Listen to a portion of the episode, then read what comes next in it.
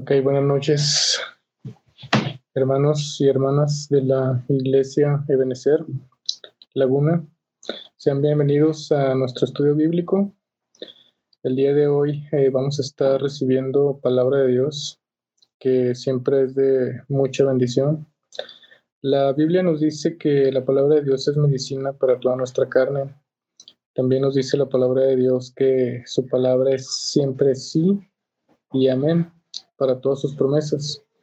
Entonces el día de hoy vamos a estarnos llenando de su palabra, vamos a estar viendo eh, cómo operan sus promesas en nuestra vida. Vamos a hablar particularmente de algo que es eh, impresionante como toda la obra de nuestro Señor Jesucristo. Y queremos invitarlos a que compartan esta liga en sus redes sociales, en Facebook, en YouTube, y que preparen su corazón en los siguientes 30 minutos aproximadamente para poder recibir esta palabra de parte de nuestro Dios Todopoderoso. Queremos recordarles de los distintos servicios que, servicios que tenemos en nuestra iglesia, los cuales incluyen eh, el servicio del domingo de nuestra iglesia en línea, el estudio de los martes como el día de hoy, y también la sesión de oración de los miércoles, eh, que es una sesión de mucha bendición. Recuerden por favor enviar sus peticiones y en esas peticiones eh, es muy importante que saber que podemos incluir cualquier cosa como petición. Hay veces que nos hacemos fuertes, hay veces que nos sentimos ah, simplemente angustiados, preocupados, con insomnio, con alguna situación que pensamos que no es tan importante como para incluirla en lo que es la sesión de oración. Pero hermanos, confiemos en la palabra del Señor de que si es importante para nosotros, también es importante para Él. Eh, si tiene contados los cabellos que tenemos cada uno de nosotros, la más mínima eh, petición de oración es importante. Tenemos también el estudio de varones que se lleva a cabo los días jueves y los invitamos a estar eh, muy en contacto con nuestra nuestra iglesia en línea. Eh, mi nombre es David Gallardo, estaré compartiendo el día de hoy la palabra de Dios y lo invito a que tenga por favor su Biblia a la mano, ya sea física o electrónica. Eh, como siempre y como se trata en estos estudios, vamos a estar utilizando mucho la Biblia, vamos a estar llenándonos de mucha palabra de Dios lo cual eh, es aliento de vida para todo nuestro cuerpo. Entonces, hermanos, los invito a reflexionar el día de hoy sobre lo que es, vamos a hablar sobre la cruz de nuestro Señor Jesucristo. ¿Por qué de la cruz? Porque Dios tiene, hemos estado hablando en distintos estudios de lo que son las bendiciones que Dios tiene para nosotros. Y Dios quiere bendecirte, quiere bendecirnos a cada uno de nosotros y que cada uno de nosotros seamos a la vez bendición para nuestros seres queridos y para nuestras, eh, nuestra familia. Por eso vamos a hablar de la cruz. Y empezando con ese estudio, eh, ¿por qué Jesús murió en una cruz? Vamos a ver cuál es la base bíblica y el sustento histórico que confirma la razón especial que tuvo nuestro Señor Jesucristo para seleccionar eh, ese tipo de muerte que es, vaya, la más cruenta y la más dolorosa que puede existir. Si nuestro Señor lo hizo de esa forma, es porque tiene un significado especial y porque tiene una importancia muy relevante. Eh, Jesús pudo haber eh, derramado su sangre de otra forma, porque sabemos que el perdón de pecados eh, se, se, limpia o queda cubierto con el derramamiento de sangre. Y él pudo haber derramado su sangre de muchas otras formas. Vaya, en los tiempos que vivió nuestro Señor Jesucristo, había muchas, muchas formas de, de morir que eran como castigo por algún delito o por alguna otra razón y él, él eligió la cruz por una razón, y esto tiene un, trasfondo espiritual. La pena capital en aquel tiempo, cuando se, se, cometía alguna, algún pecado, sobre todo en el caso de blasfemia, era una muy específica que vamos a ver en un momento. Entonces, hermanos, eh, los invito a que vayamos a la Biblia y vamos a ver en el libro de Levítico, capítulo 24, versículo 16. Eh, nos dice lo siguiente, el que, va, el que blasfemare el nombre de Jehová ha de ser muerto, y toda la congregación lo apedreará, así el extranjero como el natural, si, si blasfemare el nombre, que muera. Entonces aquí nos está diciendo la palabra de Dios que no hay de otra.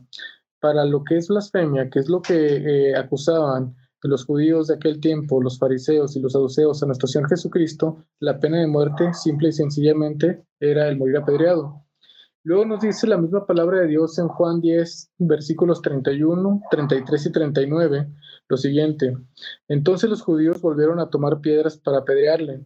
Le respondieron los judíos diciendo, por buena obra no te apedreamos, sino por blasfemia, porque tú, siendo hombre, te haces Dios. Procuraron otra vez prenderle, pero él escapó de sus manos. Entonces está muy claro que eh, lo que los judíos eh, tenían en contra de Jesús era acusarlo de blasfemia, porque él mismo se hacía llamar hijo de Dios. Entonces, eh, vaya, todo indica que de acuerdo al momento histórico que se vivía en aquel tiempo y de acuerdo a la cultura del pueblo judío, lo más seguro es que Jesús, en, dentro de su plan de salvación, hubiera escogido morir por esa forma, como venía, como Dios mismo lo estableció, que era ser apedreado. Sin embargo, eh, más adelante vemos en otros pasajes, eh, en Juan 8:59, la palabra de Dios nos dice que ellos entonces tomaron piedras para arrojárselas, pero Jesús se escondió y salió del templo y atravesando por medio de ellos se fue. Entonces Jesús estuvo en varias situaciones eh, amenazado en su vida, nuestro Señor. Sin embargo, esto nos da la confianza y seguridad de que cuando Dios tiene un plan, como lo tenía para con nuestro Señor Jesucristo, cuando el Señor tiene un plan para cada uno de nosotros, ese plan se va a cumplir sí o sí. Sí, Dios no ha terminado con nosotros. A pesar de, de lo que estamos viviendo ahorita con esta pandemia y con las amenazas que oímos en los medios de comunicación y que cada vez escuchamos de más personas que cercanas a nosotros que están en una situación de enfermedad o de contagio, Nada de eso nos va, a detener el plan de Dios que, tiene para cada uno de nosotros. Podemos tener esa seguridad. Aquí en este versículo dice que Jesús, atravesando en medio de ellos, se fue. Simple y sencillamente, a pesar de que todo el mundo lo quería eh, atrapar, eh, él simple y sencillamente salió en medio de ellos. En Juan 7:44, la palabra de Dios nos dice, y algunos de ellos querían prenderle, pero ninguno le echó mano. Y es la misma promesa que tenemos nosotros actualmente, tanto para esta pandemia como para otra situación. Volviendo al contexto, la idea de crucifixión históricamente se le atribuye a los asirios. También eh, se habla de que los persas lo utilizaron. Persa es hoy el país de Irán. Y también eh, los romanos la hicieron muy popular. Por eso en ese tiempo era la forma de ejecución más común en, dentro del imperio romano. Sin embargo, la crucifixión existió mucho antes de los asirios. Conocer por qué Jesús murió en la cruz es clave, hermanos, para entender y caminar en las bendiciones que Dios tiene para nosotros. ¿Por qué? Porque hay un trasfondo espiritual dentro de todo esto. El que haya sido una cruz es algo espiritualmente muy poderoso que nosotros vamos a aprender el día de hoy y vamos a recordar en algún caso. Entonces, el principio de la cruz en la palabra de Dios aparece en el libro de Deuteronomio, versículos 21 22 y capítulo 21, versículos 22 eh, y 23. La palabra de Dios nos dice lo siguiente: Si alguno hubiera cometido algún crimen digno de muerte y lo hicieres morir y lo colgares en un madero, no dejaréis que su cuerpo pase la noche en el madero. Sin falta lo enterrarás al mediodía, porque maldito por Dios es el colgado, y no contaminarás tu tierra que Jehová tu Dios te da por heredad. ¿Sí? Entonces, en esta palabra nos está diciendo que si alguien cometió un crimen y es digno de muerte y lo hicieron morir, sabemos que nuestro Señor Jesús no cometió ningún crimen, ningún pecado, pero Él voluntariamente, por amor, decidió llevar nuestros pecados en nuestra representación. Esto que Él sufrió nos tocaba vivirlo a nosotros, pero Él, él decidió llevarlo por nosotros en su infinito amor. Dice, y lo hicieres morir, morir y lo colgareis en un madero, Fíjense el orden de Dios, aun cuando eh, la palabra de Dios nos habla de castigos que, fueron impuestos desde que Dios entregó la palabra a su pueblo, aún en los castigos de Dios hay misericordia, porque ahí dice, y lo hicieres morir y lo colgaréis en un madero. En este caso, la, la persona primero moría y luego era colgada en un madero. ¿Qué nos dice esto? Que nuestro Señor Jesús fue más allá todavía, Él fue colgado vivo, sufriendo todo ese cruento castigo que no tenía por qué vivir, pero que Él decidió vivir por ti y por mí, para darnos su salvación a ti y a mí. Y dice también la palabra que eh, no lo dejaréis que su cuerpo pase la noche en el madero, sin falta lo enterrarás el mismo día, porque maldito es el colgado. la palabra de Dios nos indica de entrada, ya nos da este versículo la base o el fundamento para saber que cualquiera que era colgado, en este caso en el original hebreo se refiere eh, colgado a la palabra crucifixión, y eh, eh, nos está diciendo que cualquiera que era colgado ya era por, considerado maldito por parte de Dios. Entonces, de aquí vamos a partir, mantengamos esto en la mente y vamos a, a, seguir profundizando en el estudio. La palabra de Dios en el mismo libro de Deuteronomio, versículo, capítulo 27, versículo 26, nos dice lo siguiente. Maldito el que no confirmare las palabras de esta ley para hacerlas, y dirá todo el pueblo, amén. Estamos hablando del contexto en el que el pueblo judío recibió el pacto de la ley de parte de Dios, donde ellos confirmaron que ellos podían llevar a cabo todo lo que les eh, exigía la ley pero Dios les deja muy claro que si no lo cumplen, maldito es el que no confirmara las palabras de esta ley para hacerlas. Entonces, aquí estamos hablando de que en el contexto de la ley, el no cumplirla conlleva una maldición. Sí, entonces nuestro Señor Jesús vino y murió por nosotros, nos redimió todos nuestros pecados, pero faltaba algo. ¿Qué sucedía entonces con la maldición asociada al pecado? Y es lo que vamos a ver. Existe una realidad en el mundo espiritual. Nosotros, mientras estamos concentrados, recordemos que el sistema actual del mundo nos tiene ocupados. Nos tiene ocupados con las noticias, nos tiene ocupados con el trabajo, nos tiene ocupados en qué va a suceder el día de mañana, eh, en el sustento, en la provisión, eh, en lo que nos dicen las demás personas. Ahora con las redes sociales, la cantidad de información que recibimos es realmente eh, inagotable. Sin embargo, eh, a pesar de toda esa información, nosotros tenemos que estar muy conscientes como hijos de Dios de que existe un plano espiritual y que las cosas, todas las cosas suceden siempre en el plano espiritual y luego se vienen a reflejar en el plano material. Nosotros vemos en la palabra de Dios, eh, en el libro de Números, capítulos 22-25, el contexto de este pasaje es cuando el pueblo judío está todavía en el desierto y está a punto de entrar a la tierra prometida. Entonces el pueblo se acerca a una región conocida como Moab y donde habitan los moabitas. Y el rey de ese país era una persona llamada Balak. Cuando este rey ve que el pueblo judío se acerca a los límites de su territorio, lo que hace es que busca un profeta que se llama Balaam, se llamaba Balaam, para que maldijere al pueblo de Israel. Eh, él pensaba que si el profeta lograba maldecir al pueblo de Dios, él entonces, eso debilitaría al pueblo de Dios y entonces lo vencería. ¿Qué es lo que sucede? La palabra de Dios nos dice en este pasaje lo siguiente. Y vino Dios a Balaam y le dijo, ¿qué varones son estos que están contigo? Balaam respondió a Dios, Balac, hijo de Zippor, rey de Moab, ha enviado a decirme, he aquí este pueblo que ha salido de Egipto cubre la faz de la tierra. Ven pues ahora y maldícemelo quizá podré pelear contra él y echarlo. Entonces dijo Dios a Balaam, no vayas con ellos, ni maldigas al pueblo, porque bendito es. ¿Sí? Entonces, aquí Dios está aclarando que si, eh, todo lo que es el pueblo de Dios, nosotros que conformamos la iglesia de Dios, somos benditos, gloria a Él. Y nada ni nadie nos puede tocar. En todo lo que sigue en el trasfondo de esta historia, el profeta Balaam, Dios le dice que vaya con ellos, pero que siga las instrucciones específicas de Dios. Cuando él va en, camino a maldecir al pueblo de Israel es cuando va montado en su asna, el asna habla, le indica que el ángel del Señor está al frente, el ángel no dejó maldecir a, su pueblo. Y por el contrario, cada vez que en alguna, por alguna ocasión en este mundo alguien intenta maldecir a un, a un cristiano, a un hijo de Dios, es imposible, porque nosotros tenemos el Espíritu Santo. ¿Por qué el pueblo de Israel era bendito? ¿Acaso eran ellos de un excelente comportamiento? ¿Tenían una conducta ejemplar? ¿Eran muy buenos en lo que hacían? ¿No? Realmente ellos se quejaban en el desierto, eh, se quejaban de la comida, se quejaban de, la, de que no tenían agua, etcétera y continuamente se quejaban de distintas cosas, decían que estaban mejor en Egipto. Sin embargo, eh, ellos no eran eh, considerados benditos o no eran protegidos por Dios por lo que hacían, sino porque ellos hacían el sacrificio. Una vez al año hacían el sacrificio del Yom Kippur, donde el sacerdote presentaba el sacrificio y recibía, aceptando al Señor, ellos eran completamente cubiertos y nada ni nadie los podía tocar. Entonces, aquí estamos, eh, este sacrificio, recordemos que es un tipo del sacrificio de Jesús en la cruz.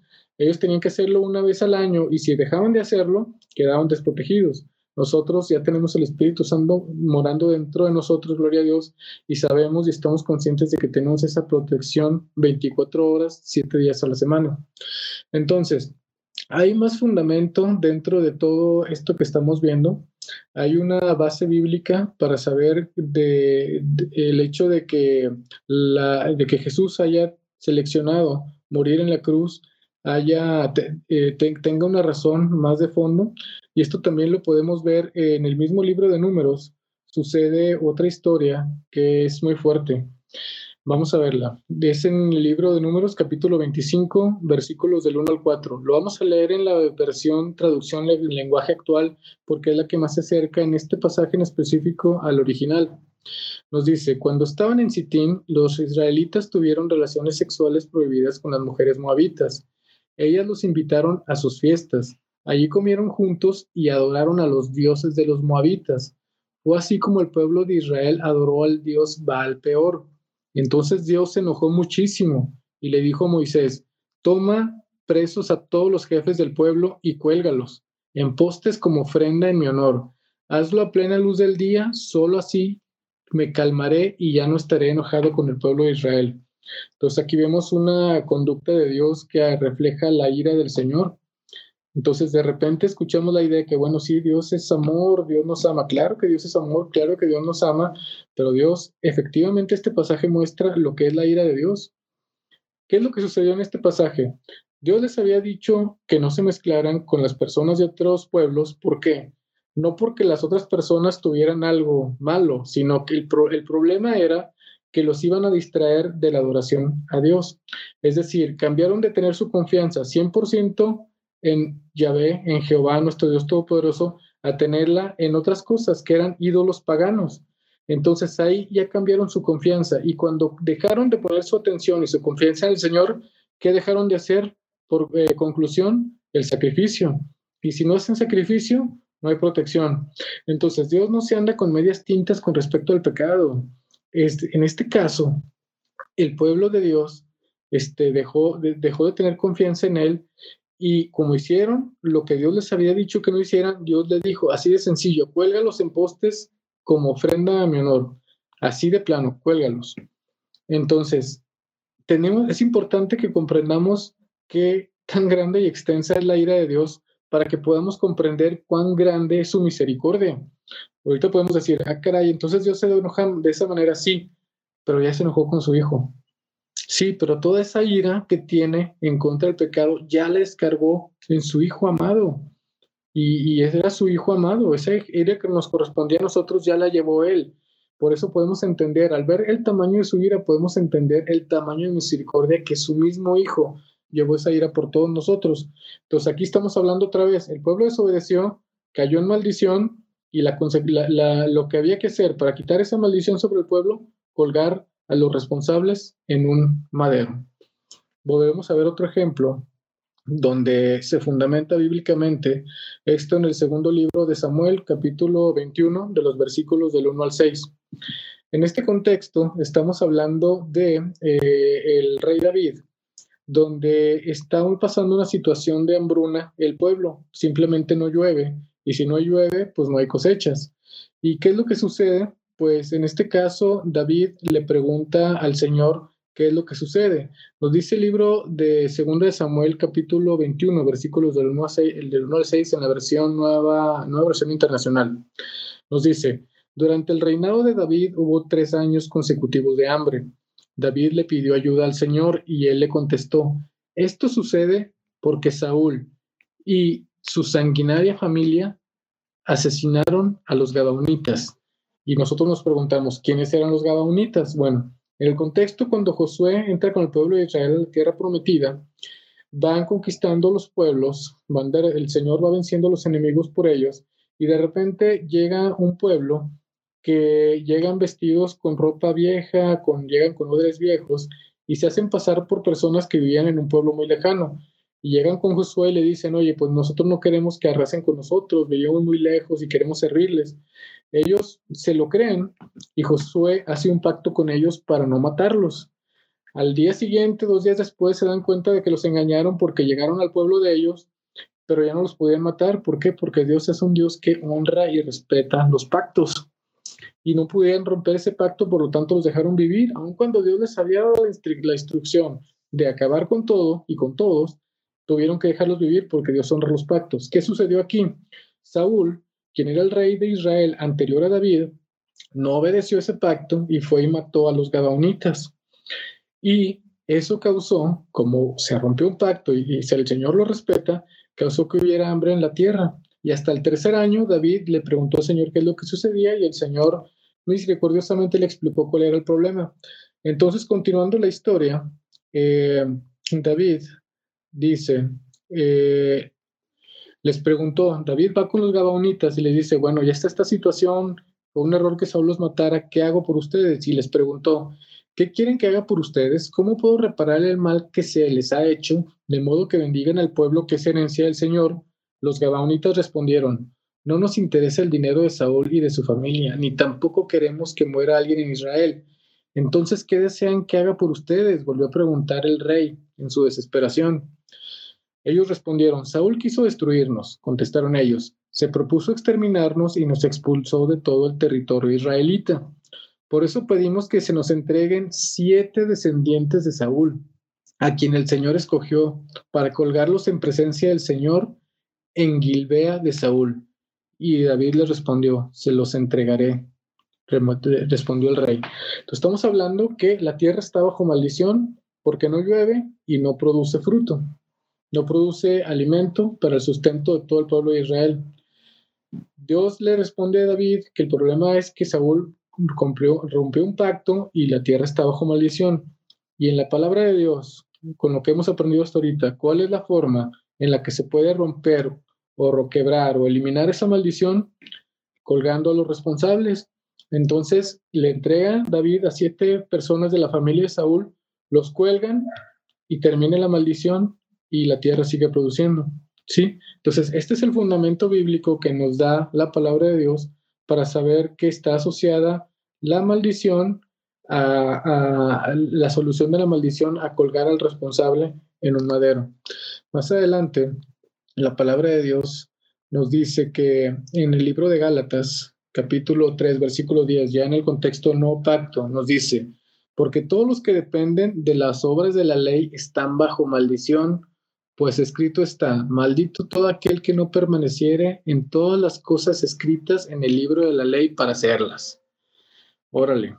Entonces, la ley, además de que es exigente y que para poder no estar incumpliéndola, tenemos que cumplirla ejemplarmente al 100%, y si no se cumple uno solo de los preceptos de la ley, se incumplen todos, pues además de eso, la palabra de Dios es muy clara de que todo el que está conduciéndose bajo las obras de la ley está bajo maldición. No hay de otra. Son dos pactos. El pacto de la ley, que es un pacto de bendiciones y maldiciones en base al comportamiento, en base al desempeño personal, o el pacto de la gracia, donde ya no es mi desempeño, ni lo que yo haga, ni lo que yo pueda hacer para no estar bajo maldición, sino lo que ya hizo Jesús en la cruz yo dependo nada más no de mí, yo ya no me volteo a ver a mí, a mi conducta. ¿Por qué? Porque Pablo mismo nos dice en Romanos 7, en la carne nuestra no mora nada bueno. Por eso Jesús ya no me ve a mí, me ve en Jesucristo, me ve cubierto por su sangre y ya no dependo yo jamás de lo que yo pueda hacer ni de mi comportamiento y mi conducta, sino de lo que ya hizo Jesús en la cruz. Es un alivio enorme, una tranquilidad enorme la que podemos sentir por lo que Jesús hizo amorosamente en la cruz.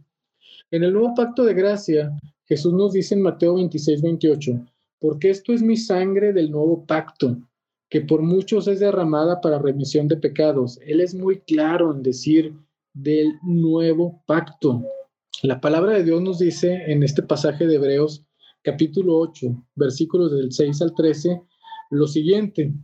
Nos dice, pero ahora tanto mejor ministerio es el suyo, hablando de Jesús, cuanto mediador es mediador de un mejor pacto. Aquí está haciendo una diferencia entre el pacto de la ley y el pacto de la gracia. y que está diciendo que el pacto de la gracia, de la sangre de Jesús, es mejor que el anterior y que está establecido sobre mejores promesas. Porque si aquel primero, el pacto de la ley, hubiera sido sin defecto, ciertamente no se hubiera procurado lugar para un segundo. Pues exacto, si Dios hubiera querido dejar el sistema de la ley, pues no hubiera cambiado al pacto de la gracia, pero el pacto de la ley era simple y sencillamente para darnos cuenta de nuestra impotencia para justificarnos a nosotros mismos por nuestros medios y saber que necesitamos un Salvador, a Jesucristo. Porque reprendiéndolos, el Señor dice, he aquí vienen días, dice el Señor, en que estableceré, que con la casa de Israel y la casa de Judá un nuevo pacto, no como el pacto que hice con sus padres el día que los tomé de la mano para sacarlos de la tierra de Egipto, el pacto de la ley porque ellos no permanecieron en mi pacto. Nadie puede permanecer en el pacto de la ley. Y yo me desentendí de ellos, dice el Señor.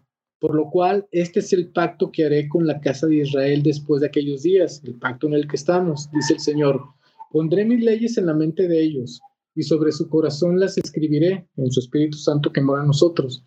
Y seré a ellos por Dios y ellos me serán a mí por pueblo.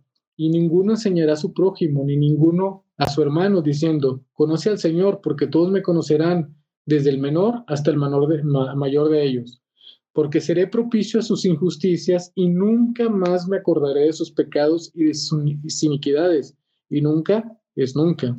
Al decir nuevo pacto, ha dado por viejo el primero, y lo que se da por viejo se envejece y está próximo a desaparecer. Todo esto que nos lleva, obviamente que ya estamos en un nuevo pacto, a que la ira de Dios efectivamente existe, pero que ya la absorbió su amado Hijo Jesucristo. Y, su, y Jesucristo, siendo Dios, como dice el mismo libro de Hebreos, teniendo un lugar prominente, se humilló a sí mismo, haciéndose hombre, y se humilló hasta lo sumo, llevando una muerte de cruz. Y luego nos dice la Biblia, que es el pasaje ya para, para ir cerrando este estudio, en Gálatas 3, capítulo 13, Gálatas capítulo 3, versículos 13 y 14. Cristo nos redimió de la maldición de la ley, hecho por nosotros maldición, porque está escrito, maldito todo el que es colgado en un madero, para que en Cristo Jesús la bendición de Abraham alcanzase a todos los gentiles, a fin de que por la fe recibiéramos la promesa del Espíritu. Leyendo este pasaje sin leer todo el contexto anterior, que la misma palabra de Dios se contesta, se contesta a sí misma, a veces puede ser confuso, pero ya cuando tenemos todos los antecedentes que nos da la palabra de Dios en Deuteronomio, en Números, en Segunda de Samuel, en Gálatas, como lo hemos estado viendo, ya tenemos la seguridad de que no hay maldición que pueda pesar sobre nosotros. Esto es muy importante. En Gálatas 3, 9 y 11 nos dice, de modo que los de la fe son bendecidos con el creyente Abraham. Los de la fe que somos nosotros, somos bendecidos. Y que por la ley ninguno se justifica para con Dios es evidente, porque el justo por la fe vivirá. Tenemos la tranquilidad de que las bendiciones de Dios para con nosotros dependen solamente de la fe en la obra completa y perfecta de nuestro Señor Jesucristo en la cruz y en su resurrección. Podemos descansar en eso. Ya no depende de nuestro, nuestro comportamiento ni algo que tengamos que hacer nosotros. Eh, esto es muy importante porque en Deuteronomio 28 hemos estudiado en otras ocasiones las bendiciones y hemos hecho énfasis en que para lo que es las bendiciones, nuestro Señor nos dice cómo somos bendecidos por Él en alrededor de 16 versículos. Son hermosas las bendiciones que ya son nuestras por la fe, por lo que hizo Jesús en la cruz, liberándonos de la maldición, pero dejándonos las bendiciones. Él las ganó para nosotros, las podemos disfrutar por lo que Él hizo. Y luego vienen un montón de versículos en Deuteronomio 28 que son relacionados a las maldiciones. Entonces, ¿por qué son poquitos versículos que explican las bendiciones y muchos versículos que explican las maldiciones? Bueno, la explicación es sencilla es porque como creyentes nosotros tenemos que tener muy claro cuando estamos bajo maldición. Y el pueblo de Dios, Dios quiere que sepamos que es una maldición para nosotros rechazarla en el nombre de Jesús. Por eso nos dice, si son la, la, inflamación, este, las cosechas, que no habrá lluvia, todas las la plaga, la langosta, etcétera, todas las maldiciones que espiritualmente representan algo para nuestro tiempo, nosotros podemos rechazarlas en el glorioso nombre de nuestro Señor Jesús porque Él ya nos libró de toda la maldición asociada al pecado. Y con esa seguridad podemos andar en la vida. Y nos es útil leer las bendiciones porque son nuestras. Y nos es útil leer las bendiciones porque las sabemos que nada de eso tiene derecho a estar en nuestra vida y en nuestro cuerpo, en el glorioso nombre de nuestro Señor Jesucristo. Muy bien, hermanos, estamos eh, terminando el estudio. Solamente es muy importante saber que en la medida que conocemos cómo es la ira de Dios, eh, sabemos también el alcance de su misericordia, que es mucho mayor que el de su ira. El libro de Proverbios, en el capítulo 8, los teólogos coinciden en que el libro de Proverbios en este capítulo está hablando de un diálogo y una relación entre Jesús con su Padre. Eh, este libro eh, de Proverbios en el capítulo 8 nos habla cómo, cómo se expresa Jesús de su papá. En Proverbios, Proverbios 8:30 dice, con él estaba yo ordenándolo todo y era su delicia de día en día teniendo solaz, que es placer, que es eh, gozo, delante de Él en todo tiempo. Así nos da Jesús una idea de cómo es la relación, era la relación de Él con, su, con Dios Padre antes de venir al mundo.